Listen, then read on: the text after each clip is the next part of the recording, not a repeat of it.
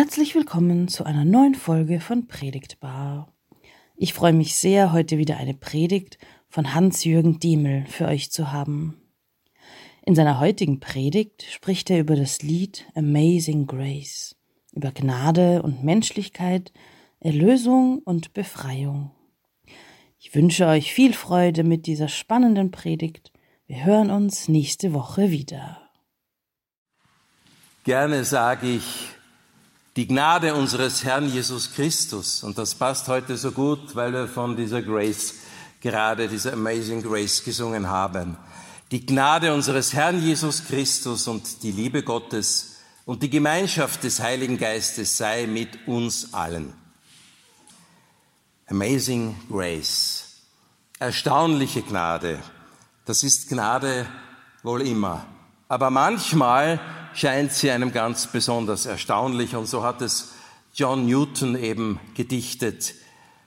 Viele von Ihnen, von euch wissen es, es war ein Mann, der auch Sklavenschiffe kommandiert hat als Kapitän und der dann zu seinem christlichen Glauben kam und dann ein Streiter gegen die Sklaverei wurde.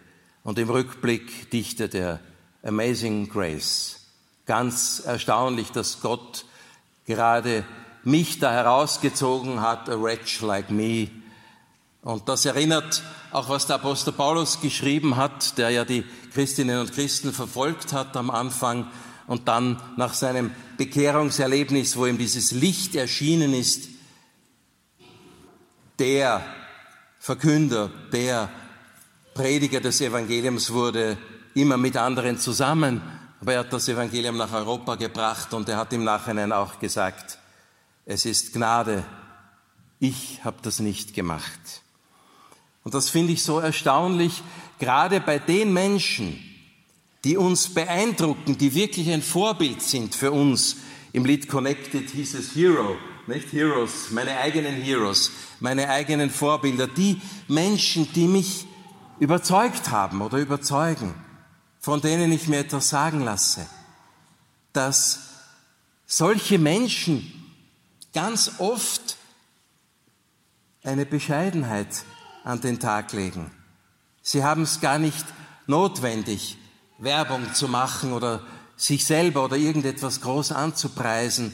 Sie leben ihr Leben, sie sagen ihre Worte, sie spielen ihre Melodie, sie tanzen ihren Tanz und sind authentisch. Und darin beeindrucken sie uns, obwohl es gar nicht ihr Ziel ist. Es ist nicht zweckorientiert, nicht um irgendetwas zu erreichen, wie so vieles in unserer Gesellschaft, wie so vieles wir, ja, vieles haben wir anerzogen bekommen, um Ziele zu erreichen, um einen, jede, jede Minute, jede Sekunde wird irgendwie zweckvoll und es wird immer mehr gemessen, äh, Ihr Videoclip startet in 6, 5, 4, 3, 2, 1 Sekunden und äh, es fehlt uns dann dieses andere, dass da Menschen aus ihrer Mitte, aus ihrer Tiefe, aus ihrer Lebens- und Glaubenserfahrung heraus etwas sagen und tun.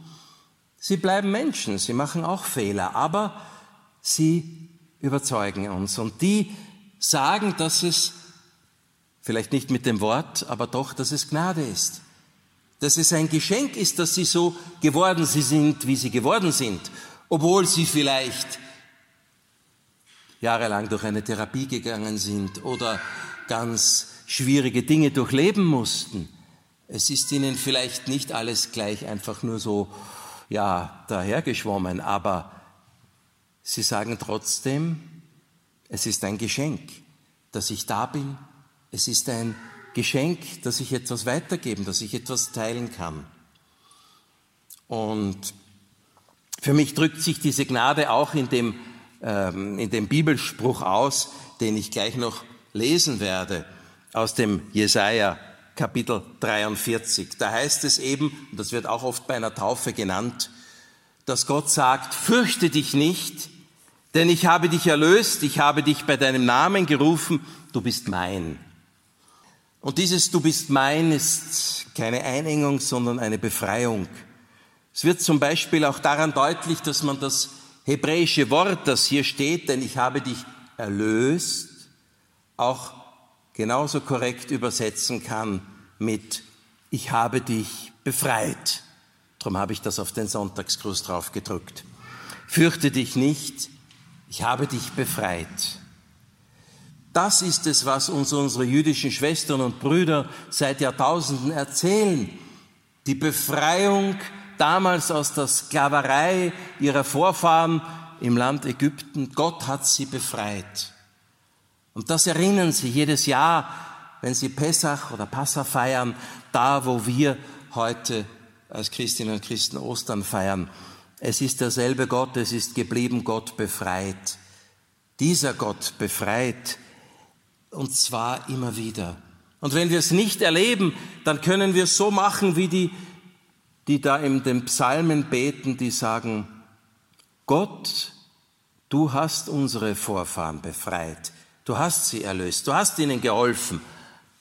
Schau, wie schlecht es uns jetzt geht, in welcher Krise ich stecke, in welcher Krise wir stecken. Wenn du dieser Gott bist, dann zeige deine Macht heute und befreie uns, erlöse uns. Stärke die Kräfte, die sich mit den anderen verbinden, die den Dialog suchen und nicht die, die andere abwerten oder gar vernichten wollen. Und verändere uns selber, erneuere uns. Und vielleicht kannst du auch den einen oder anderen zur Umkehr bringen, wie jenen John Newton oder den einer oder anderen Habsburger König, der abgedankt hat und ins Kloster gegangen ist, das wäre ja schon etwas. Es soll ja auch in und um Moskau Klöster geben.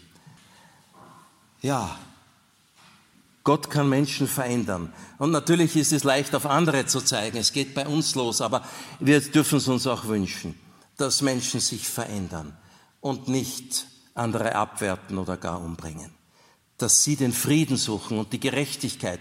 Und da haben wir genug zu tun, auch mit der Bewahrung der Schöpfung. Da brauchen wir alle Kräfte, alle Verstandeskräfte, alle Technik, aber auch Herzen und Mut von jungen Menschen, die über Grenzen gehen.